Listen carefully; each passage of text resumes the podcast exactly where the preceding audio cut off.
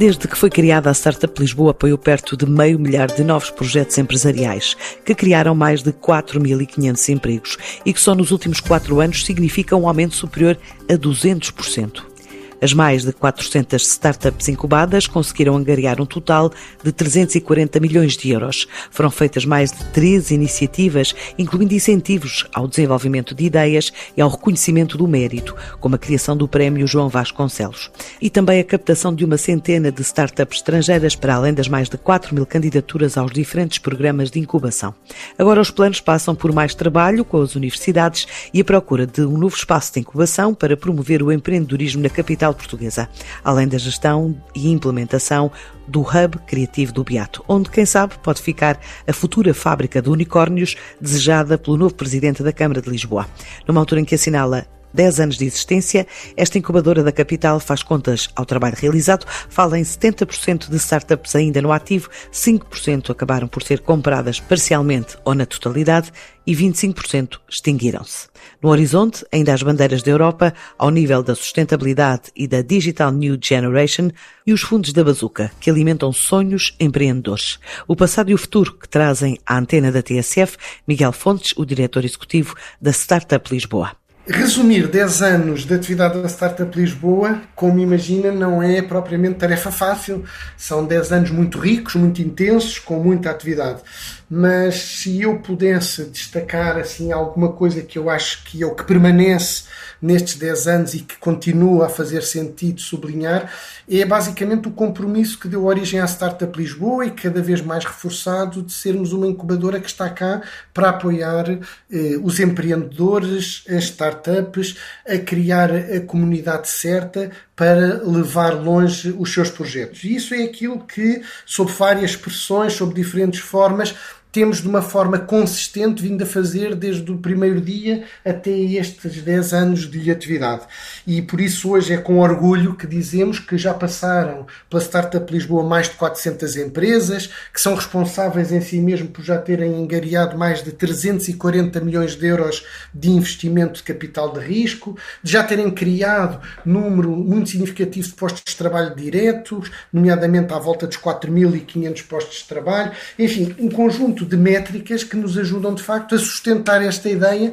de que eh, desde o início a Startup Lisboa tem contribuído para aquilo que hoje é fundamental, que em qualquer economia, em qualquer sociedade, que é ser capaz de atrair, produzir e reter talento, nomeadamente dinamizando e ajudando a dinamizar projetos de altíssimo valor acrescentado eh, nesta área tecnológica, nesta área das startups, para a economia portuguesa. E isso é, se quiser, aquilo que perdura como balanço ao fim destes 10 anos. E do total de startups apoiadas, a maioria continua a funcionar ou foram processos que não vingaram? Sabem, quando nós falamos de startups, falamos sempre, por definição, de empresas emergentes que aquilo que as define é procurarem desenvolver soluções novas, ainda não testadas no mercado, para problemas igualmente novos, ou então soluções novas para problemas antigos. O que é que eu quero dizer com isto? Estamos a falar de empresas que procuram trabalhar num ambiente de profunda incerteza, onde provavelmente a componente de risco associada à inovação é de tal maneira elevada que há uma correlação direta, obviamente, com a questão de aquilo que normalmente se chama o falhanço. E isso é normal e tem que ser perfeitamente entendido e desdramatizado, porque estamos a falar de quem está a testar modelos de negócios novos, tecnologias novas, disruptivas e, portanto, não é expectável que tenha, obviamente, níveis de sobrevivência iguais a quando comparamos com as pequenas e médias empresas em modelos de negócios conhecidos e tradicionalmente já estabelecidos. E por isso deixa-nos ainda mais orgulhosos olhar para as nossas startups, aquelas que passaram pela Startup Lisboa ao longo destes 10 anos, e verificar que Porventura, algumas não sobreviveram, como é evidente, outras sobrevivem, mas afastaram-se deste modelo mais arrojado de startup, de escalabilidade, de inovação e transformaram-se em empresas, digamos, de um perfil mais tradicional. Mas a esmagadora maioria sobreviveu como startup, sobrevive e está a desempenhar um papel muito relevante e a ganhar escala e a ganhar dimensão. E isso é aquilo que nos motiva diariamente para continuarmos a fazer o nosso trabalho, a disponibilizar mentores de grande qualidade, parceiros estratégicos muito relevantes, a disponibilizar ligações ao investimento, ao capital de risco, a podermos, no fundo, criar uma comunidade empreendedora de excelência e que está, eh, pouco a pouco, a tornar-se, obviamente, uma peça central no nosso tecido económico, não apenas na cidade, mas no país. Vosso papel enquanto organização dinamizadora de eventos para estimular este ecossistema tem sido bastante ativo. Quer destacar algumas iniciativas que têm feito, nomeadamente o Prémio João Vasconcelos, qual a necessidade destes projetos? Claro que sim. Hum, como diz, nós desenvolvemos um conjunto de iniciativas muito, eh, acreditamos nós, relevantes, não só para as startups, mas para a sociedade de um modo geral, nomeadamente procurando, nos últimos tempos, explorar novos campos de colaboração naquilo que normalmente se chama de inovação aberta e de inovação colaborativa. O que é que é isto para nós eh, percebermos todos que estamos a falar. Hoje as grandes empresas eh, e as grandes organizações sabem que já não podem apenas olhar para as suas áreas de inovação, para os seus departamentos de investigação e desenvolvimento de produto, apenas e só com base nos recursos endógenos, com base nos recursos internos. Mas que, ao contrário, tem que ter uma atitude de perceber o que está a ser feito eh, ao lado, às vezes um pouco mais distante, precisamente com propostas de, eh, inovadoras e que trazem consigo muitas vezes um potencial de disrupção muito grande de uma indústria, de um setor de atividade. E se não quiserem ser apanhados de surpresa, têm muito interesse em mapear esse trabalho que é feito pelo, nomeadamente pelo mundo das startups. Ora, uma entidade de charneira como a Startup Lisboa é, tem condições particularmente vantajosas para poder promover esta ligação entre o mundo, chamemos-lhe mais corporativo, mais estabelecido, eh, com o mundo das empresas emergentes das startups. E ambas têm a ganhar com esta proximidade. Isto é feito de formas muito concretas, através dos programas de aceleração que vamos realizando, através de iniciativas eh, como workshops, hackathons, e portanto, estes 10 anos têm sido também muito ricos a esse nível de podermos trazer uma resposta resposta a esta área da inovação aberta e colaborativa. E em relação a projetos estrangeiros, foram captados muitos durante estes 10 anos?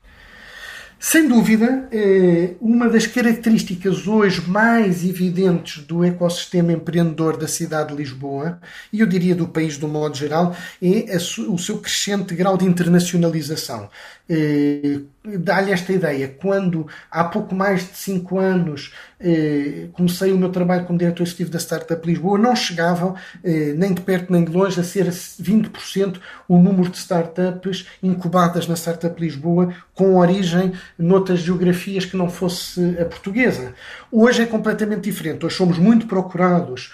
por startups internacionais que elegeram Portugal e Lisboa, nomeadamente, para construírem e desenvolverem os seus projetos empresariais, e esse é um número cada vez mais crescente, e portanto Portugal tem vindo a ser capaz de atrair esse talento, nomeadamente não só sobre a forma de startups, de empreendedores que, como digo, elegem eh, Lisboa para aqui construírem as suas empresas, porque temos uma sociedade aberta, cosmopolita, bem servida de uma infraestrutura tecnológica, bem servida em termos de qualidade de vida e com a capacidade de juntar o talento que trazem ao talento local local que internacionalmente por todos reconhecido, a excelência das nossas escolas de engenharia, de gestão, por aí fora. E isso é muito, muito importante se quisermos mudar a nossa paisagem em termos de tecido económico e posicionar as novas empresas na cadeia de valor onde elas devem estar, ou seja, não permitindo que nós sejamos apenas um país que produz para que outros depois lhe desenvolvam em cima marca, cadeia de distribuição eh, e que com isso capturem o valor que é gerado na cadeia, mas ao contrário, sendo capazes nós, enquanto país, de desde a primeira hora desenvolvermos eh, empresas que são elas mesmas muito relevantes na cadeia de valor porque desenvolvem precisamente novos produtos, novos serviços, com marca forte, dominando canais de distribuição e ganhando o músculo financeiro, que é o que vem, nomeadamente, das startups investidas pelo capital de risco, para poderem crescer, ganhar escala e irem à procura de se tornarem, nos seus, nos seus mercados, nas suas indústrias, players cada vez mais relevantes. Isso significa que ainda não conseguiram fabricar nenhum unicórnio? é, não, mas como dizia há dias, ainda não perdi a esperança de que, obviamente, no seio da Startup Lisboa também tínhamos a breve prazo uma empresa que atinge esse estatuto mítico de unicórnio e por isso tão raro e por isso mitológico de uma valorização e uma avaliação de superior a mil milhões de dólares. Mas deixe-me dizer-lhe que, honestamente, não me parece nem justo nem adequado fazer aferir eh, a qualidade ou a vitalidade de um ecossistema em função do número de unicórnios. Ainda que também aí estejamos muito tranquilos, porque comparando com outras geografias, diria que unicórnios com ADN português, vamos dizer assim, já vamos em 7, que é um rácio muito superior àquele que, por exemplo, países como a França ou a Alemanha, eh, para dar apenas dois exemplos, têm. Portanto, estamos muito tranquilos aí. Mas, sinceramente, não me parece que seja essa a forma correta de aferirmos da vitalidade de um ecossistema. Acho que a forma correta é perceber o número sim de startups relevantes, independentemente de atingirem ou não esse estatuto, que é quase aspiracional, que é motivacional para muitas, mas que nós sabemos que, obviamente, é um estatuto difícil de alcançar e essa é a regra do jogo para as startups portuguesas ou para as startups de Silicon Valley. São muito poucas aquelas que no final do funil conseguem ser tão bem sucedidas ao ponto de atingirem esse estatuto. E algumas até só o atingem ao fim de muitos, muitos anos eh, e com a curiosidade durante o percurso terem estado quase a passar para o lado lá da linha. Mas como digo, acho que a medida certa de aferir eh, o quão um ecossistema está a cumprir com a sua função de dinamização de uma economia assente na inovação, na tecnologia, no conhecimento, é ao contrário o número de eh, startups que são relevantes independentemente de atingirem ou não esse estatuto de unicórnios. Sendo uma fábrica de unicórnios uma das ambições eh, do novo executivo autárquico, qual o vosso papel dentro desse plano? Bom, nós fomos desafiados pelo novo presidente da Câmara Municipal de Lisboa, pelo engenheiro Carlos Moedas, a podermos, no fundo, eh, colaborar eh, nessa eh, construção desse projeto que é muito seu, de que ele chamou de Fábrica de Unicórnios. E, portanto, estamos, obviamente, como lhe disse pessoalmente, disponíveis para dar o nosso contributo e é um contributo que, no fundo, radica no facto de, há 10 anos, que a Startup Lisboa deixe-me dizer-lhe assim, não é outra coisa senão uma grande fábrica de startups de referência, de startups de excelência, como digo, sem estar tão preocupado em saber se são ou não unicórnios, mas percebendo aquilo que é uma agenda essencialmente mobilizadora, aspiracional, motivacional, de no fundo querer afirmar Lisboa como uma cidade que tem tudo para poder ser uma cidade geradora de projetos ganhadores, é assim que eu entendo essa proposta. Obviamente que a nossa disponibilidade é total para colaborarmos com esse projeto do Sr. Presidente da Câmara Municipal de Lisboa, que, como sabem, a Câmara Municipal de Lisboa, o município de Lisboa, é um dos associados fundadores da Startup Lisboa. Mas não é um projeto que cabe num outro maior, que é o Hub Criativo do Beato?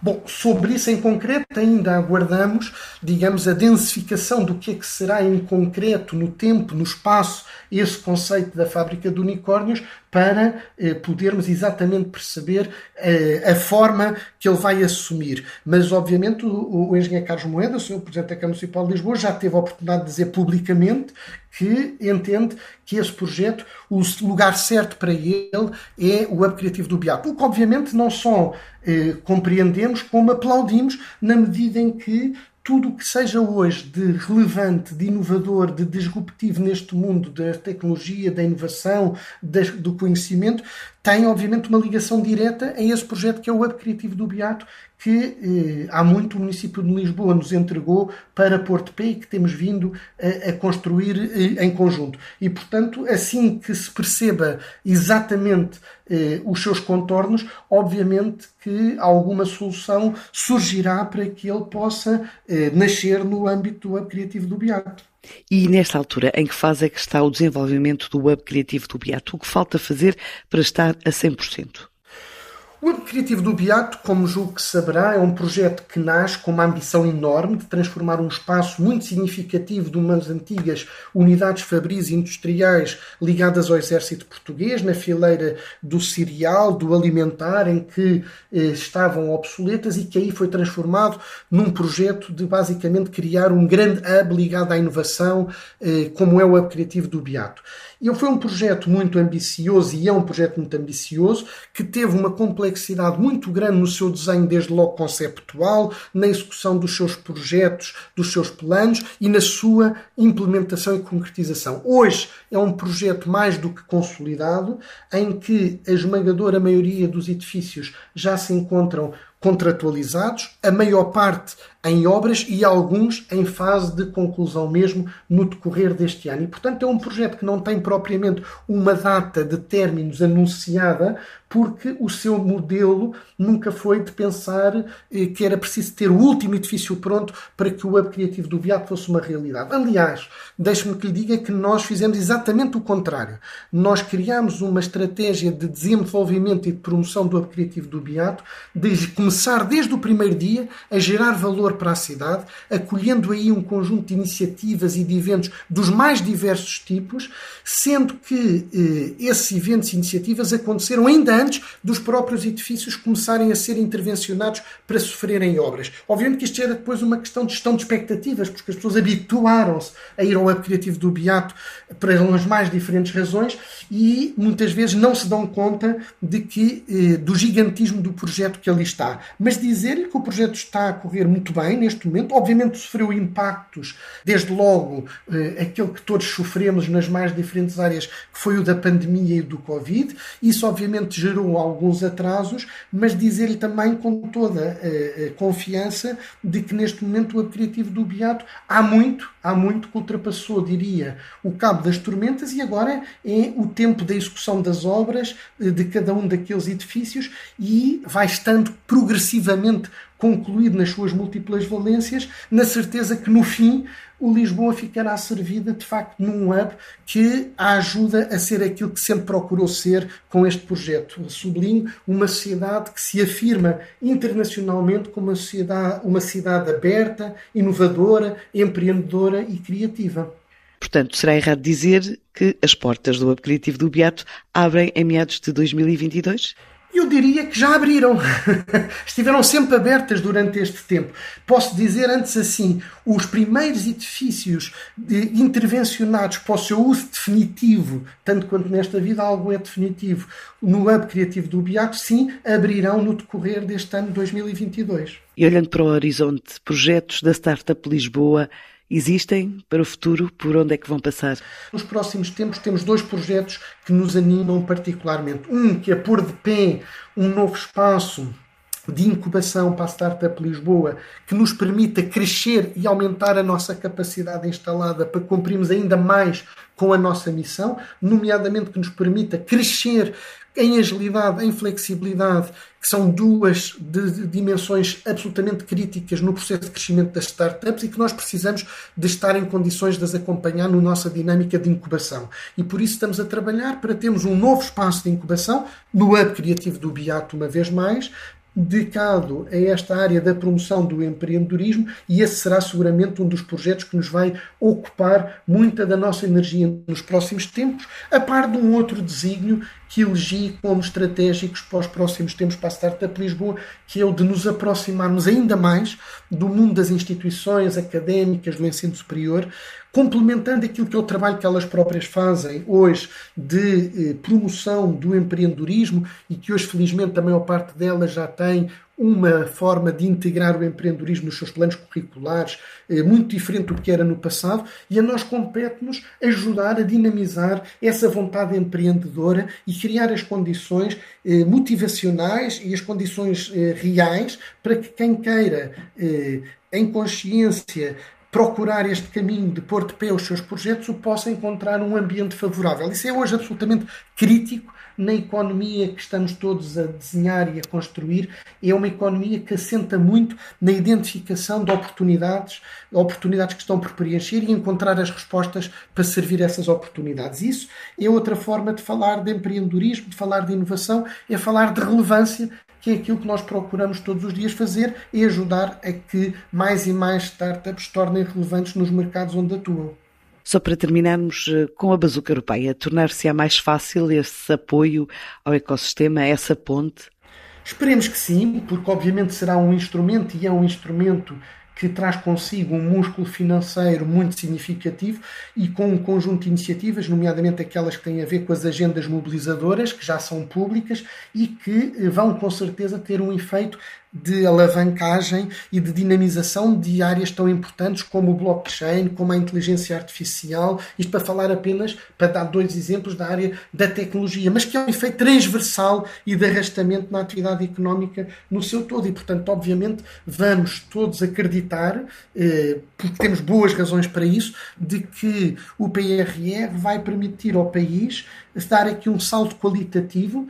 seja nos seus setores mais tradicionais de atividade, seja nos mais inovadores e disruptivos, que de facto nos posicionem à escala global como uma economia assente